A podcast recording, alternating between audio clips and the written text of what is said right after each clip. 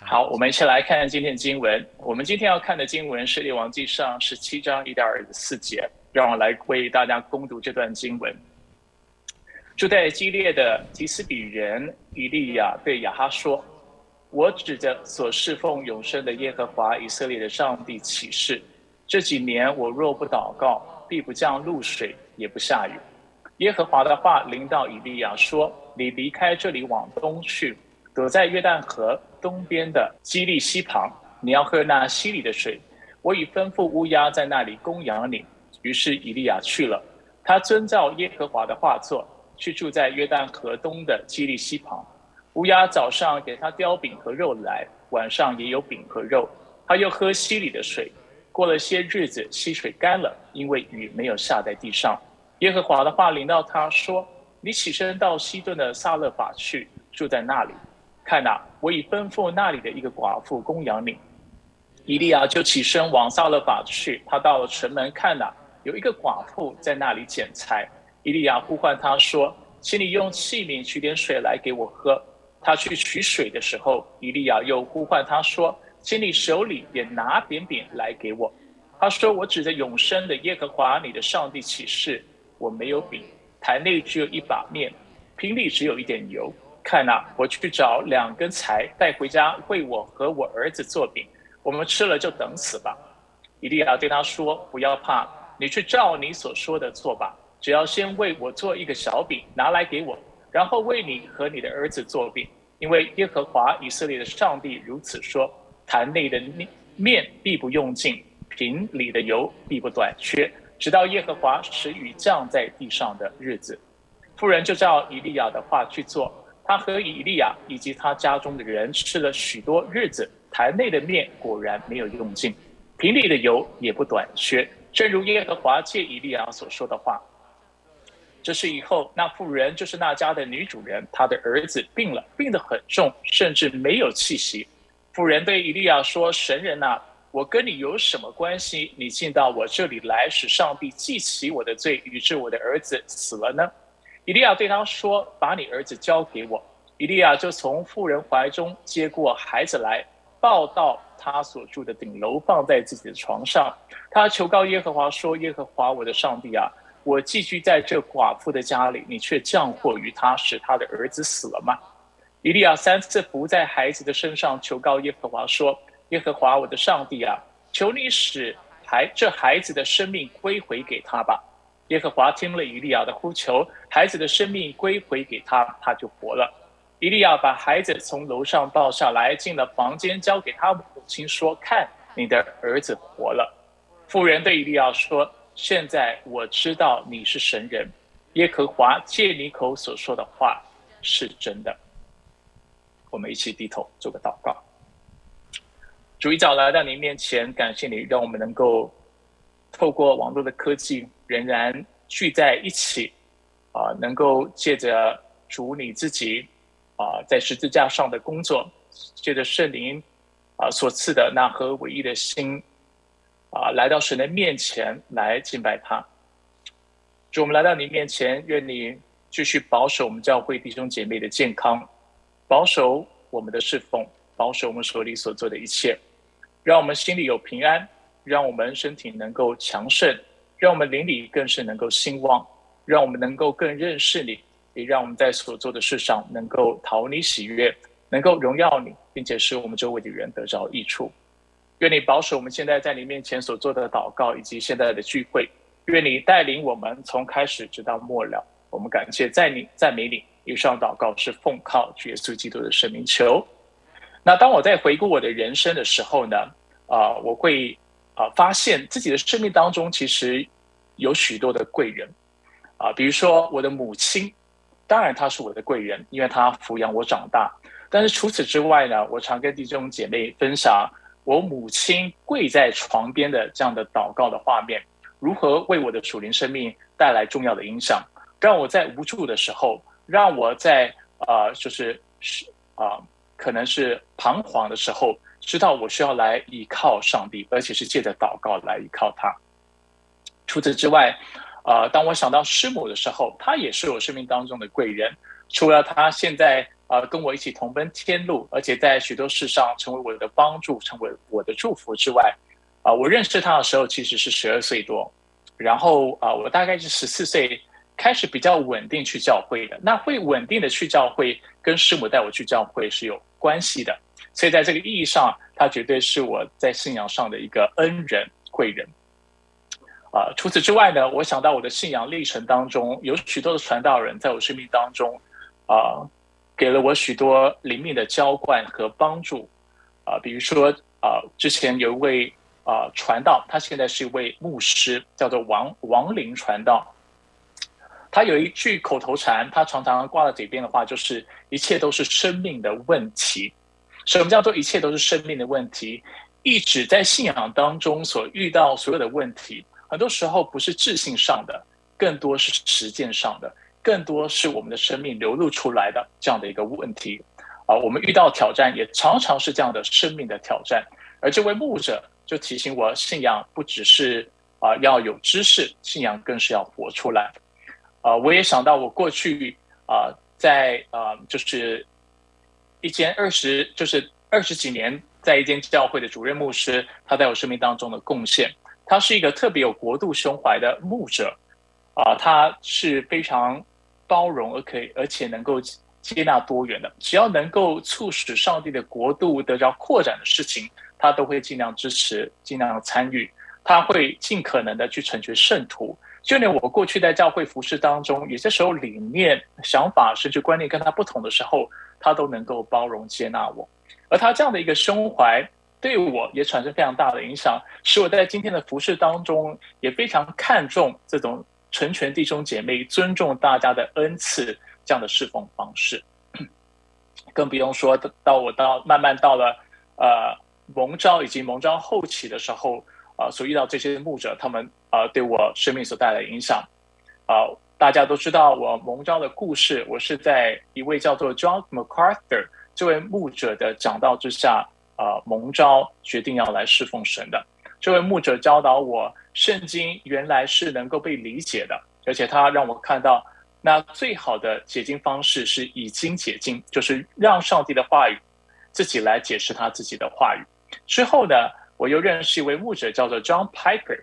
那这位牧者啊，借着 Jonathan Edwards，就是约拿丹爱德华兹的神学，让我看到情感啊对信仰的重要性。哦，因为很多时候福音派的信仰是非常冰冷的，因为我们喜欢讲教义，我们喜欢讲知识，我们喜欢讲查经。但是这位牧者让我看到，信仰若是没有把情感放在当中，呃，是跑不讨上帝喜悦的。所以上帝要我们使用我们的情感来敬拜赞美他。之后有一位牧者叫做 Tim Keller，啊，Timothy Keller 牧师。这位牧师啊，教导了我，而且帮助我看到一位好的牧者，他。必须具备啊两种技能，一种技能是解释圣经的技能，而另外一种技能是解释文化的技能。因为一位牧者只知道圣经，却不知道他所面对的这样的不同的文化，跟他所面对的受众，呃，这样的一个呃状况会影响他的服饰，让他服饰无法达到呃，就是他应该能够达到的这样的果效。总之呢，在我的属灵生命当中。啊，有许多这样的牧者，许多这样的贵人，啊，使我能够在这样的路途当中持续的明白，啊，上帝的旨意，而且知道怎么样继续信靠他。在以色列人的信仰当中也是如此，上帝呼召了以色列之后，并没有就啊不管他们，不再理睬他们，但是相反的，我们看到他们如何在陷入偶像崇拜的过程当中，上帝不断的。啊，就是差派他的仆人到他们当中来传讲他的话语，不论是透过亚伯拉罕、透过摩西、透过萨摩尔、透过过去的啊这些的君王、祭司和先知，上帝不断的在对以色列人说话，不断的啊让他所拣选的仆人，他所安排的这些贵人进到以色列的生活当中，对他们来说话。而我们今天读到的这位先知以利亚，也扮演着同样的角色。所以，我们今天要一起来学习以利亚的事迹，尤其要看到他跟乌鸦和寡妇之间的这样的互动，而且借着啊思考他们之间的互动，我们要来反思我们和上帝的关系，啊，并且来反思我们自身的信仰的光景。那今天的信息呢，简单来说有两个部分。第一个部分我会为大家说明今天经文的内容，之后我们会做点应用。所以我们就不要再啊，就是耽误时间了，我们就来进入今天经文的本文。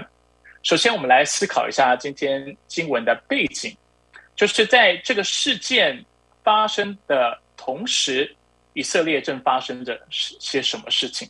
首先，我们需要知道，以色列之所以分裂，从一个国家在大卫、所罗门的治理之下变成两个国家的其中的关键的原因，在于因为以色列人陷入了偶像的崇拜，因为所罗门没有。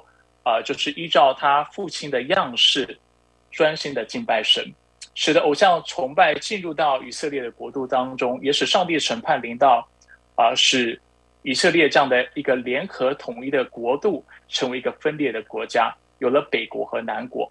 北国有十个支派，南国有两个支派，是犹大支派和便雅悯支派。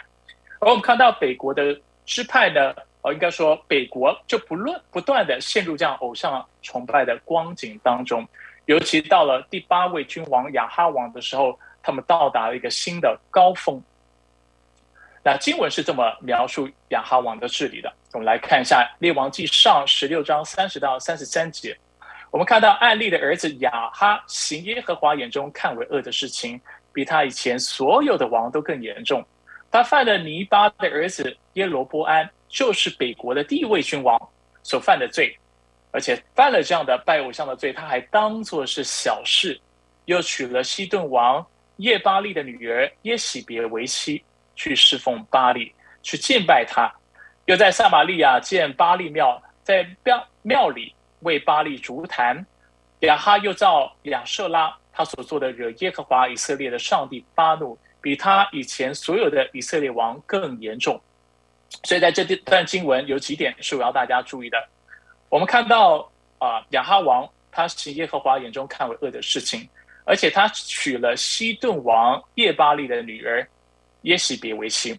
当我们去注意西顿王的名字的时候，我们会发现他的名字其实就包含了这偶像的名称，包含了巴利名称，清楚让我们看到西顿这个国家，西顿人他们是敬拜。呃，偶像的，他们是敬拜巴黎的。而在娶了耶喜别为妻之后呢，我们就看到，啊，就是亚哈王如何在撒玛利亚建巴利庙，然后又造了亚瑟拉，或者是亚瑟拉柱柱子。亚瑟拉柱是献给亚瑟拉女神的。那亚瑟拉女神是谁？亚瑟拉女神就是巴黎的配偶。那在那个时期呢，北国以色列除了敬拜巴黎之外呢？我们看到，啊，就是他们其实供养了许许多多的这些假先知。事实上，《列王记上》十八章十九节让我们看到，北国一共供养了四百五十位巴利的先知，然后四百位亚瑟拉的先知，并且同时耶洗别正进行着大规模的清洗，要杀尽所有耶和华的先知。所以，这就是我们今天的经文的背景。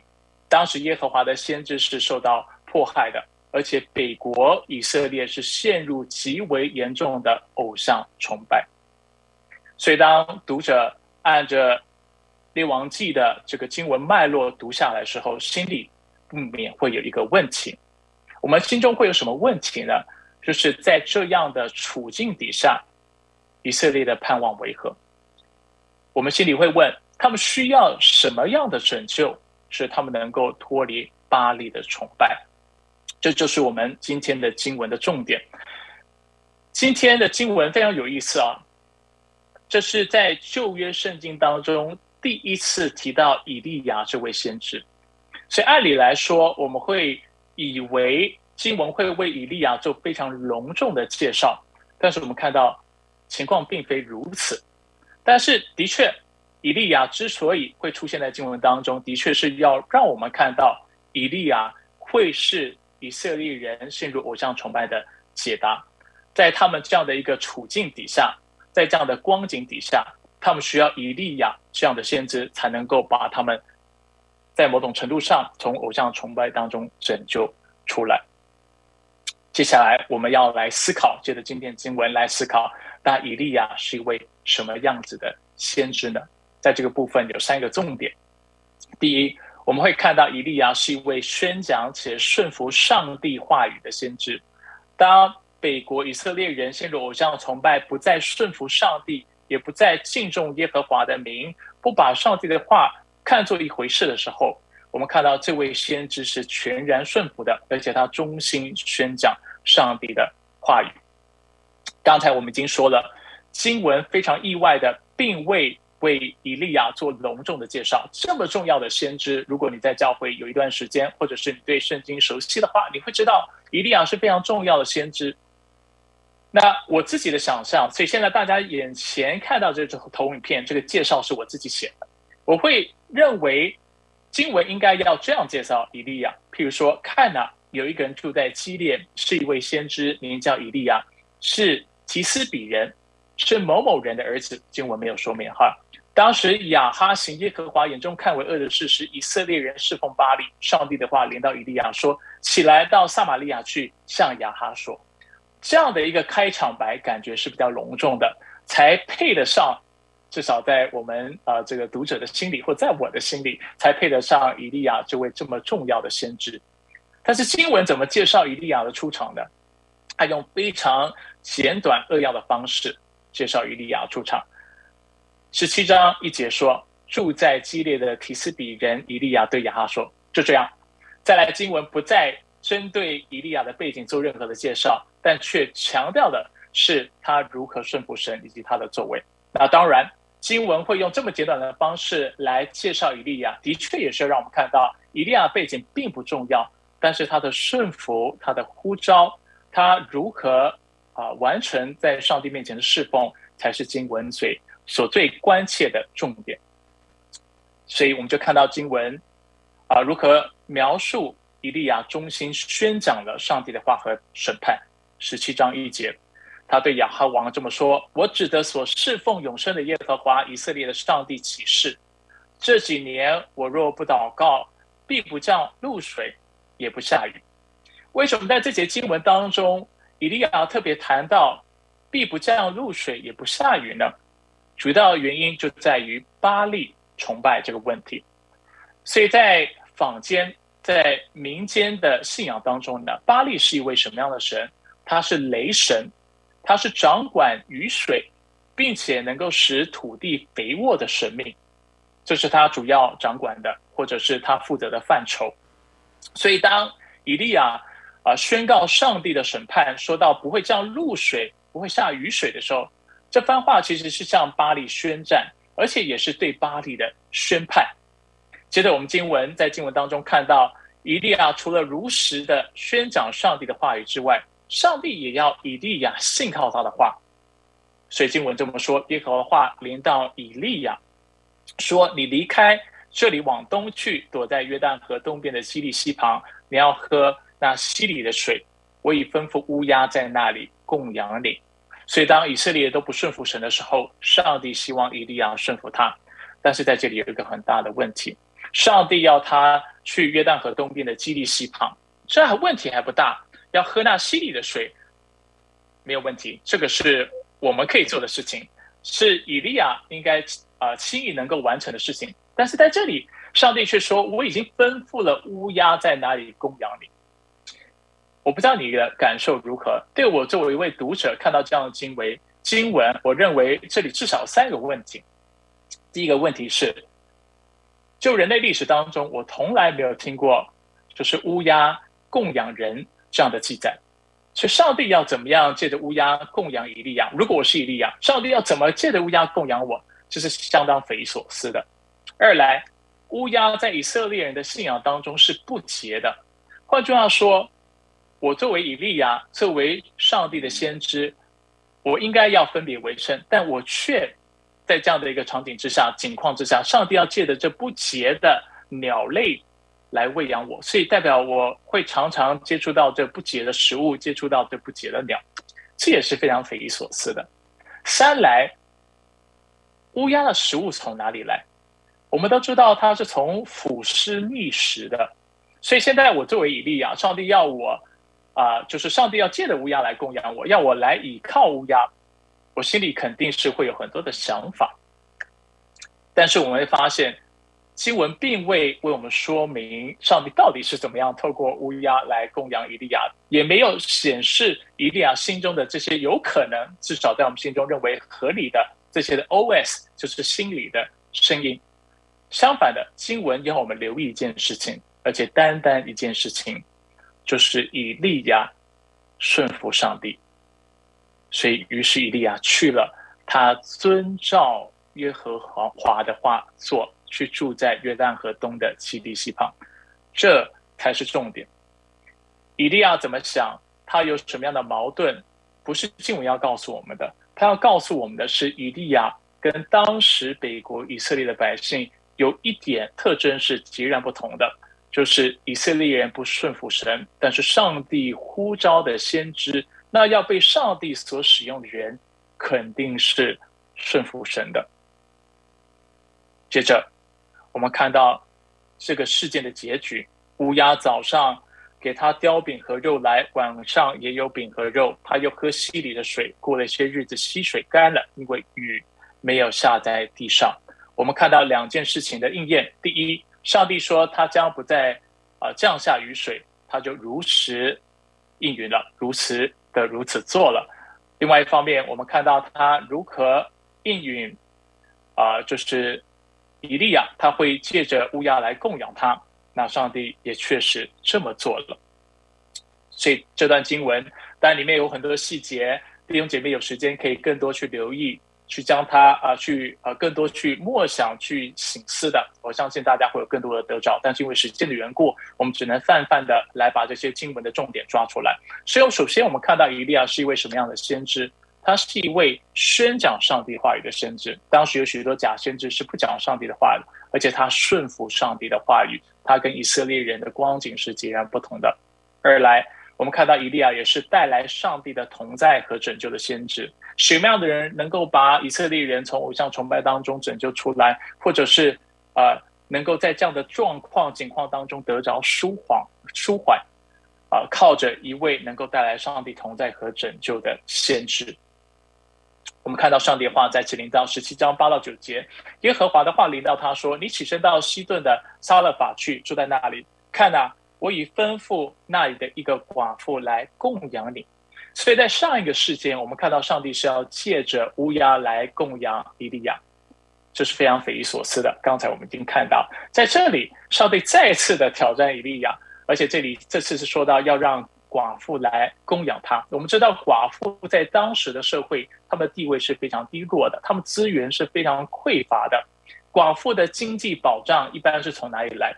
啊，一般我们会说从四个地方来。第一，就是借的所谓的这个呃夫兄弟婚，或者是所谓的呃立未婚，就是丈夫死了之后，呃妻子嫁给了这丈夫的兄弟，借此来得到经济的保障。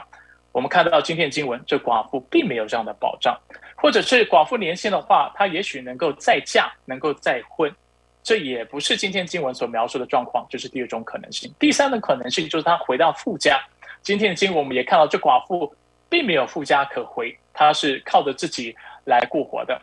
第四，如果你的孩子是成年人的话，也许你也能够有一些经济的保障。但是我们看到这寡妇没有任何上述的条件，换句话说。她是真寡妇，她不只是丈夫死了，而且她是没有任何男性的这样的供应者、男性的保护者来确保他的生活能够得到足够的供应。他是极为贫穷，社会地位极为弱势的。那这也是我们在接下来经文当中会看到的描述。那还有一点是值得我们关注的是，这位寡妇住在哪呢？经文告诉我们，她住在西顿。的萨勒法，西顿是哪里？大家还记得耶喜别是哪里人呢？耶喜别就是西顿的。西顿是巴利崇拜的大本营。换句话说，上帝叫以利亚去到外邦人巴利的大本营的寡妇家，然后在那里经历上帝的供应，这是非常有趣的一件事情。接下来在经文当中，我们就看到以利亚的顺服和寡妇的处境。十七章十到十二节，以利亚就起身往。啊，撒勒法去，他到了城门看了，有一个寡妇在那里捡柴。以利亚呼唤他说：“请你用器皿取点水给我喝。”他去取水的时候，以利亚又呼唤他说：“请你手里也拿点饼来给我。”这寡妇怎么回答？他说：“我指的永生的耶和华，你的上帝启示。”我们刚才已经说了，他是西顿人，他大概是敬拜巴黎的，所以他说：“我指的永生的耶和华，你的上帝启示，我没有饼，台内只有一把面，瓶里只有一点油。看呢，我去找两根柴，带回家为我和我儿子做饼，我们吃了就等死吧。”所以一方面，我看到。以利亚再次的顺服，他是一位顺服的先知。另外一方面，我看到这位寡妇是极为贫穷的，她去哪里捡财？她在城门捡财。啊，城门是什么样的地方？是商业活动最为紧密热络的地方，许许多多人都会在城门做生意，所以在那里可能会有一些人啊，不不论是木匠也好，不论是买卖的人也好，可能掉了些财在门口，他是到门口城门。啊，城门口去捡柴的是非常贫穷的。另外一方面，我们看到经文告诉我们，这妇人指出，在他的家里坛内只剩下一点面粉和一点油。他说：“我去捡两根柴带回家，为我和我儿子做饼。就是我还没有为你做饼，基本上我都只剩一顿饭的这样的资源，一一顿饭的面粉，我怎么可能供应你呢？神人，对不对？这是不可能做到事情。他所以他是极为贫穷的。而以利亚怎么回应呢？”以利亚要他相信他所带来的信息。以利亚对他说：“不要怕，你去照你所说的做吧。只要先为我做一个小饼拿来给我，然后为你和你的儿子做饼，因为耶和华以色列上帝如此说：坛内的面必必不用尽，瓶里的油必不短缺，直到耶和华使雨降在地上的日子。”所以以利亚要他相信他。以利亚。要寡妇不要害怕，因为上帝必要供应他。而寡妇是凭着信心回应了以利亚的话，他相信了以利亚所说的，啊，上帝的应许和拯救必如实的领到。所以十五到十六节，妇人就照以利亚的话去做。他和以利亚以及他家中的人吃了许多的日子，坛内的面果然没有用尽。瓶里的油也不短缺，正如耶和华谢以利亚所说的。乍看之下，这个事件跟刚才我们看到的乌鸦的事件很像。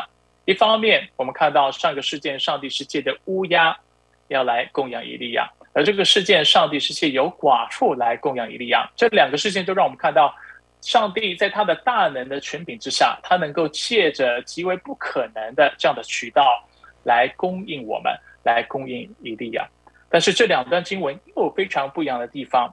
在这段经文就是十章十七章八到六节，我们看到上帝不仅供应以利亚，上帝也同时供应了啊，这作为西顿人，就是供应西顿呃供应以利亚的这西顿人的寡妇一家。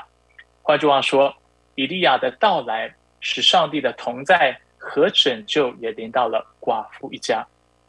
而这样的一个观察，再次让我们看到巴利的无能。巴利连自己境内的信奉者都没有办法供养，寡妇是借的谁供养？是借的以色列人来到当中而得到供养的。所以，这是我第二点要大家留意的：伊利亚是一个什么样子的先知？他是带来上帝的同在。带来上帝的拯救的先知，只有这样的先知能够使以色列人从偶像崇拜当中得着脱离。第三，以利亚是那怜悯祷告的先知，并且他能使人起死回生。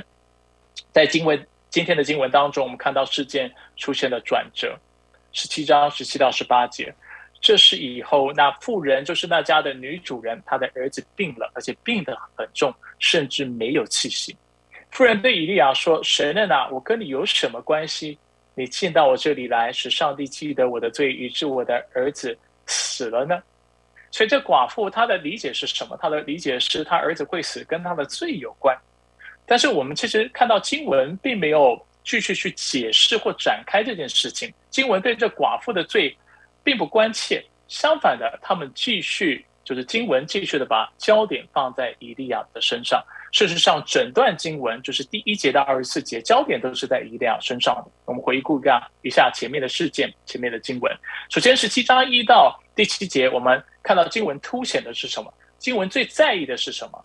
是以利亚的顺服。所以十七章第六节说：“于是以利亚去了，他遵照耶和华的话去做。”主要是对以利亚经文所在意的事情，是对以利亚做出一个清楚的描述。他是一位什么样的先知？他是遵照耶和华去做的先知，他是顺服的先知。到了第二个事件，我们看到经文继续凸显以利亚的侍奉，尤其凸显他所传讲的信息。这先知是可靠的，他所说的话是从耶和华来的信息。所以我们看到经文说，妇人就照以利亚的话去做。他和以利亚以及他家中的人吃了许多日子，坛内的面果然没有用尽，瓶里的油也不短缺，正如耶和华借以利亚所说的话。以利亚这侍奉是大有果效的，是大有能力的。他传讲的信息是从上帝而来的。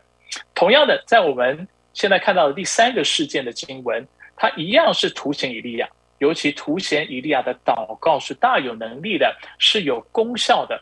而且他的祷告能够使人复生。我们来看一下十七章十九到二十一节的描述。以利亚对他说：“把你儿子交给我。”以利亚就从妇人怀中接过儿子来，啊，孩子来抱到他所住的顶楼，放在自己的床上。我们就看到以利亚开始向神祷告，他求告耶和华说：“耶和华我的上帝啊，我寄居在这寡妇的家里，你却降祸于他，使他的儿子死了吗？”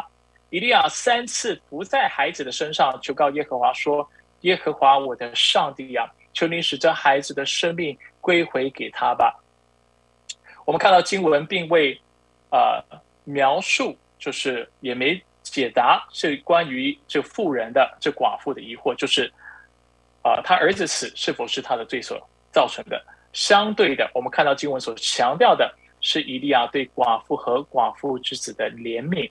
并且他三次的代求，我们看到以利亚的祷告蒙上帝的垂听，借此显明以利亚确确实实是上帝所拣选的先知，而只有这样的先知能够使以色列人脱离偶像的崇拜。十七章二十二到二十四节说：耶和华听了以利亚的呼求，孩子的生命归回给他，给他，他就活了。以利亚把孩子从楼上抱下来，进了房间，交给他母亲说：“看。”你的儿子活了。夫人对以利亚说：“现在我知道你是神人了。”这是经文的重点。耶和华借你口所说的话是真的。以利亚是一位什么样的先知？以利亚是怜悯祷告、使人起死回生的先知。接下来我们要思考：如果刚才的解说是正确的，就是刚才的解说。是恰当的反映了这经文的教导的话，那我们要来思考我们怎么应用今天的经文。许多时候呢，我们在应用圣经话语的时候啊，我们会很直觉的把经文当中的主角当成我们要效法的对象。我必须说，以利亚的确在许多地方是值得我们效法的，比如说他啊，他的祷告。啊，他横切的祷告是我们应当效法的。他三次怎么样为孩子祷告是我们效法的。但是有一件事情是我们必须留意的：以利亚祷告的果效是效法不来的，因为这是出于上帝的主权。还有，我们也看到以利亚是顺服上帝的话语的，就是这也是我们可以效法的。但是我们必须留意到，以利亚在啊列王记上，在今天的经文当中，他有许多非常独特的地方。譬如说，我们看到在当时。的啊，时空背景，许多耶和华的先知都被迫害，但是上帝只拣选以利亚来做今天我们看到的经文所描述的这些的工作。那上帝呼召我们，为什么我们就必须是以利亚？为什么我们不是其他的先知？甚至我们必须问一个问题：我们为什么不是其他的以色列人？就是在应用的时候，我们很想很快的去效法以利亚，但是以利亚。的确是非常独特的，在上帝救赎的历史当中，他扮演非常特殊的角色，而且他很多事情我们是模仿不来的。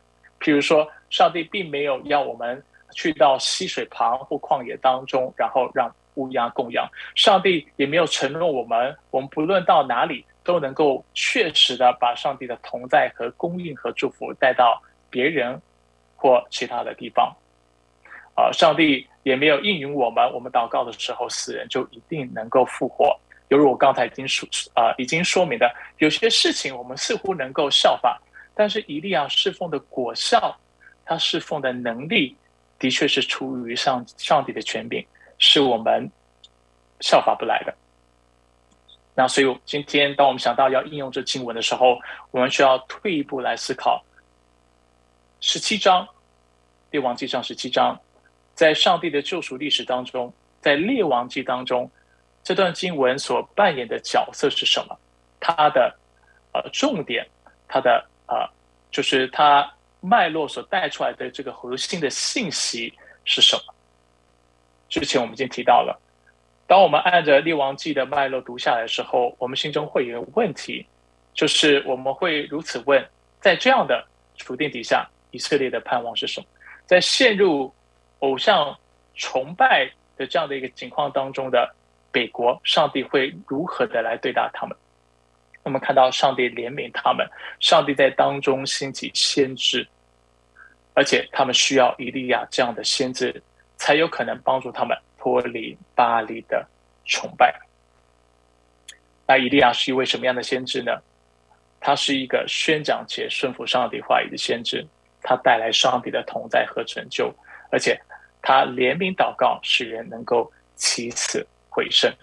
而当我们在应用这经文的时候，我们需要回到这脉络，回到这核心的主题、核心的信息来应用。所以我们能够怎么样使用这经文或应用这经文呢？我们同样要问：当我们上帝的百姓，或当我们陷入偶像崇拜的情况底下，我们需要一位什么样的先知才能够得着拯救，使我们能够确实确实的脱离偶像崇拜？以色列人没有办法自己脱离偶像崇拜，因为他们是啊活在了这个罪和偶像崇拜的权势之下。他们是瞎了眼的，没有上帝的帮助，他们是无法得着自由的。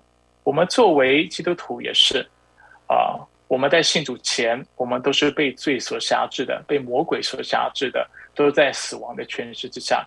若没有上帝的帮助，若没有上帝所赐下的先知，我们是没有办法得着救赎的。我们之所以能够脱离偶像的崇拜，不在于我们多行，而在于我们有一位伟大的先知。所以。我们怎么样得着拯救呢？我们需要一位像以利亚这样的先知。那谁是那位像以利亚的先知？在新约圣经的教导当中，我们清楚看到，就是耶稣基督。事实上，他不仅是像以利亚的先知，他是超越以利亚的先知。当我们继续按照呃，就是列王记的进度往下看的时候，我们会看到以利亚侍奉其实是非常有限的。啊，我们会看到。啊，他事后杀死了许多巴黎的先知，在某种意义上，他的确是以以色列的百姓在某种意义上回转回到上帝的面前。但是其实他们的回转是非常非常短暂的。啊，以利亚侍奉并没有办法扭转以色列人的心，使他们完全的脱离他们的啊，他们的自由只是短暂的，他们对上帝的敬畏是短暂的。啊，那长久的这个偶像崇拜的脱离啊的盼望，其实是来自于那更大的先知，就是旧约所指向的那位基督，也就是我们所敬拜的耶稣基督。只有靠着耶稣基督，我们才能够脱离偶像的崇拜。而当我们留意新约圣经的线索的时候，我们会看到耶稣如何是以利亚的对犯。如何像以利亚一样，而且更胜于以利亚，啊，完成了刚才我们所说的这三点的特征。比如说，我们看到耶稣也宣讲，而且顺服上帝的话语。约翰福音五章十九节，耶稣回答对他们说：“我实实在在告诉你，你们只凭着自己不能做什么，唯有看见父所做的，他才做；父所做的事，子也照样做。”耶稣所讲的每一句话，他所做的每一件事情。都是效法他的父神所做的。上帝在这幕后的时期赐下的，不仅是一位伟大的先知，上帝赐下他自己的爱子。约翰福音十七章七到八节说：“现在他们知道你所赐给我的一切，这是耶稣所说的话，都是从你那里来的，因为你所赐给我的话，耶稣说我已经赐给他们，他们也领受的，也确实知道我是从你出来的，并且信你差了我来。所以我们的盼望在于，耶稣所说的话都是真的，只有相信他的话，我们才能够得着真正的自由。当耶稣被自己家乡人拒绝的时候，他这么说：“路加福音四章二十四到二十六节，我实在告诉你们，没有先知在自己家乡被人接纳的。”接下来他谈到今天的经文：“我对你们说实话，在以利亚的时候，天闭塞了三年六个月，遍地有大饥荒。那时以色列中有许多寡妇，以利亚并没有奉差往他们中任何一个人那里去，只奉差往西顿的。”萨勒法一个寡妇那里去，所以在这里，耶稣解释以利亚为什么会到西顿外邦人的寡妇那里去，却没有去到以色列人自己的寡妇当中呢？因为以色列人是不信的，他们不信自己的先知，就像耶稣今天他来到了地上，他家乡的人拿撒勒的人也不相信他是先知一般，所以我们看到耶稣。跟以斯呃以利亚一样，他是宣讲，而且他是完全顺服上帝的话语。除此之外，他比以利亚更能带来上帝的同在和上帝的拯救。这就是为什么马太福音一章二十一节、二十三节告诉我们，这玛利亚这童女将要生一个儿子，而且要给他起名叫耶稣。耶稣就是拯救的意思，因他要将自己的百姓从罪恶里救出来。哦，我们看到今天的新闻的富人如何在这个物质的贫乏当中，借得以利亚得着拯救。我们看到上帝最终的拯救是把我们从罪以及罪所带来的一切苦难当中拯救出来。而在这个意义上，我们看到人要称他的名为以马内利。以马内利翻出来就是上帝与我们同在。除此之外，我们看到谁的祷告是大有功效的？我们的祷告能够像。以利亚这样大有功效吗？我们有办法想要效法以利亚三次祷告就看到死人复活吗？靠我们是没有办法的。但是我们有一位伟大的中保，他的祷告是大有果效的，他的祷告是绝对会蒙他的父神垂听的，而且他的祷告、他的侍奉能够叫人从死里复活。在新约有这样的教导，我们看到一定要如何安慰寡妇不要怕，基督也如此安慰。犹太人会堂的主管，耶稣还在说话的时候，有人从会堂主管的家里说：“你的女儿死了，不要劳驾老师了。”耶稣听见就对他说：“不要怕，只要信，他必得痊愈。”他们知道他已经死了，就嘲笑耶稣。耶稣却拉着他的手呼叫说：“孩子起来吧！”他的灵魂就回来了。他立刻起来。耶稣吩咐给他东西吃。我们看到耶稣。啊的服饰是大有果效，而且他不需要像以利亚一样要三次祷告，他一旦命令死人就能够复活。约翰福音十七章一到三节、六节、第九节也说：“父哈，时候到了，愿你荣耀你儿子，使儿子也荣耀你，因为你曾赐给他权柄掌管凡喜热之躯的，是他把永生赐给你所赐给他的人。”所以，基督跟以利亚侍奉不一样，以利亚再怎么侍奉，顶多叫人。啊，起死复生是从死了复活，但是基督能够做的是给人永生。起死复生的人必要再死，是没有永生的。我不知道大家有没有想过这个事情？这是我们在教导永生的教育时候会提醒大家的。起死复生是一回事，使人得到永生、永远的活着是另外一回事。基督不仅能使人起死回生，而且耶稣基督能够赐给人永生。所以经文说，啊，就是他，就是上帝把永生赐给你所赐给他的人，认识你独一的真神，并且认识你所差来的耶稣基督，这就是永生。你从世上赐给我的人，我已把你的名献给他们，我为他们所求，不为世人祈求。看到耶稣基督作为中保，不断的为我们祷告，却为你赐给我的人，就是他所拣选祈求，因他们本是你的。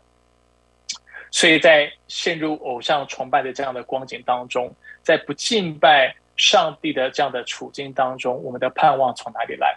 我们的盼望是从我们自己效法以利亚而来吗？我们的盼望是在于自己努力脱离偶像崇拜就能够有盼望吗？这是不可能的。我们需要一位完全顺服而且向我们传讲真理的这样的先知啊！我们需要这位先知能够确实带来上帝的同在和拯救。我们需要这位先知不断的为我们祷告、怜悯我们，并且赐给我们永生，我们才有可能完完全全的从偶像崇拜当中得到自由。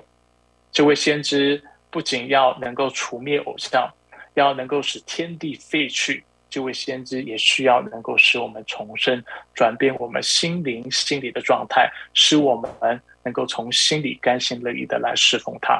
而这位先知是谁？这位先知，伟大的先知，独一的先知，也是上帝的爱子，也是完全的上帝，是耶稣基督。当然，到目前为止。我们并没有谈到我们为什么需要脱离偶像的崇拜，所以在信息的结束，我想给大家两个原因，就是从经文当中能找到的至少两个原因。为什么我们应当脱离偶像崇拜，然后信靠基督呢？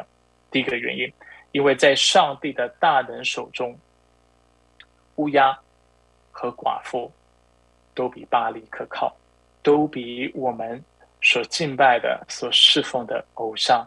可靠，在人世间活着，我们很喜欢将我们自己的安全感、安全感建筑于啊各样的偶像上，譬如财富，譬如才干，譬如事业，譬如成就，譬如外貌，譬如我们的家庭，我们孩子的成就，譬如爱情等等。但是，犹如干旱淋到，我们看到巴黎是不可靠的。我们看到寡妇她自己的积蓄，她的努力也是不可靠的。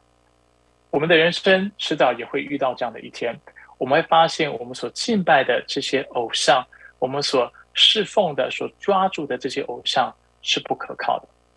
不论是财富、财看，或者是我们的外貌、我们的事业、我们的公司、企业、爱情等等，都是不可靠的。我还记得啊啊。就是啊，我认识一位非常爱主的弟兄，啊，他也是非常成功的商人。他跟我分享他的见证，他说，作为一个成功的商人，过去他是怎么样敬拜财富的？他认为有钱什么都能做，而且事实上，到他啊，就是五十几岁的时候，在他一生的年历年日当中，他是非常成功的，而且他靠着钱解决了他生活当中各样的需要，而且他过着一个人人羡慕的生活。直到有一天，他的孩子得了绝症。有一天，他的呃孩子在家里昏倒了，啊，他把孩子抱到医院的急诊室。当时他非常迫切，因为他知道他的孩子之所以啊会昏倒、昏迷过去，跟他身上的绝症是有关的。他在医院当中大喊：“他说你要钱吗？我有的是钱，但是求求你们有人来救救我的孩子吧。”你要多少钱，我都有，我都可以给你们，但是求你救我的孩子。但是我们知道，他这样的呐喊，他这样的盼望是没有结果的，因为钱没有办法拯救他的孩子。在我们的人生当中，我们势必终有一天会遇到这样的一个情况。我们看到，我们敬拜的偶像其实不过是巴黎。当啊干旱临到的时候，啊当啊。苦难临到的时候，我们会发现，我们所敬拜的这些偶像会让我们失望，他没有办法为我们带来我们心里所渴望、所以为的这些的满足，所以为会得到的这些快乐。我们所敬拜的偶像是不可靠的，相反的，上帝的软弱都比这些偶像的强壮，比人的强壮还要可靠。这也就是为什么我们看到保罗在格林多前书告诉我们。上帝的愚拙总比人智慧，上帝的软弱总比人强壮，上帝所使用的乌鸦，都比你的财富、你的才干、你的公司、你所敬拜的偶像还要有能力。上帝的软弱，他使用的寡妇，都比我们生命当中的这些偶像还要有能力。所以，上帝若是愿意，乌鸦和寡妇都比我们。所依靠的巴黎还要可靠，这是第一点。我们为什么要脱离偶像崇拜？因为终有一天我们会发现，偶像是靠不住的。尤其到哪一天呢？尤其到上帝的烈怒临到的那一天，当上帝的审判临到的那一天，当基督再来的那一天，我们会呃霎时的、霎时的发现，我们会忽然发现，我们所信靠的偶像不仅是无用的，甚至是可笑的。罗马书一章十八到二十节。说到原来上帝的愤怒从天上显明在一切不虔不义的人身上，就是那些行不义、压制真理的人。上帝的事情，人所能知道的，原显明在人，显明在人心里，因为上帝已经向他们显明。自从造天地以来，上帝的永能和神性是明明可知的。虽然眼不能见，但借着所造之物就可以了解看见，叫人无可推诿。基督徒常常啊。忽视一个很基本的教育，很基本的真理，就是人类的历史是指向啊上帝的审判的。人类历史的结局就是基督的再来，而基督再来，他会做两件事情：一，他会使所有一切不幸的、不虔不义的、不愿意爱神爱的人，啊，进入火湖当中，承受那永世永远的审判。并且会拯救那信他儿子、他爱子的名，或者是信基督的人，这样的人他会拯救，并且赐予他永生。人的历史是会迈向那一刻的。我们回头思考一下，我们生命当中所敬拜的偶像，那些我们觉得很宝贵、不愿意放下的事情，我们以为能够为我们的灵魂带来满足，能够为我们带来真正喜乐的事物。当你见上帝的那一天。见基督的那一天，上帝要审判你，你要跟他说什么？你还要拿着你的钱跟上帝说：“但是上帝，我很有钱。上帝，我很有才干。上帝，你看我的公司、我的企业何等的庞大。上帝，你看我在地上，我多有成就，我多么努力。或者你要说，你看我的孩子多么有成就，他读什么样的大学，他从事什么样的职业。”到那天，在上帝审判里，告诉你说你并没有做到爱神爱人这件事情的时候，你要把你的偶像搬出来吗？这不仅是无用的，这其实也是，这甚至会是可笑的、荒谬的、荒唐的。难道我们要靠着我们偶像来避开、来避免、来豁免不受上帝的审判、不受到上帝烈怒的惩罚吗？就是没有用的。我们唯一的希望在于耶稣基督。今天的经文让我们看到为什么要脱离偶像敬拜，而且单单的来信靠主。两个原因，刚才我们已经说了。第一，在上帝的大能手中，乌鸦和寡妇都比我们的偶像可靠。但第二，我们不要忘记人类历史的结局是什么？只有基督。能够拯救我们脱离上帝的灭怒。人类的历史就是上帝必要赏善罚恶，按照人所说的、人所做的来审判我们每一个人。因为上帝是绝对圣洁公义的，他必要审判那不信靠他的，而且那自私不爱人如己的人类。所以求主怜悯我们，让我们在神的面前来思考自己属灵的光景。所以，亲爱的弟兄姐妹，你生命的依靠为何？除了基督和他的福音，没有任何的人事物是可靠的。在基督再来的那一天，你会发现你所敬拜的偶像是可笑的，是荒唐的，因为你的偶像不仅不能为你的灵魂带来真正的满足，他更不能保护你免受上帝的烈怒。在上帝沉重的审判来临的那一天，你我会发现，世人会发现。原来我们将今生的资源都浪费在那微不足道且缥缈的人事物之上了。接下来，让我们借着下列的默想问题来继续思考今天的信息。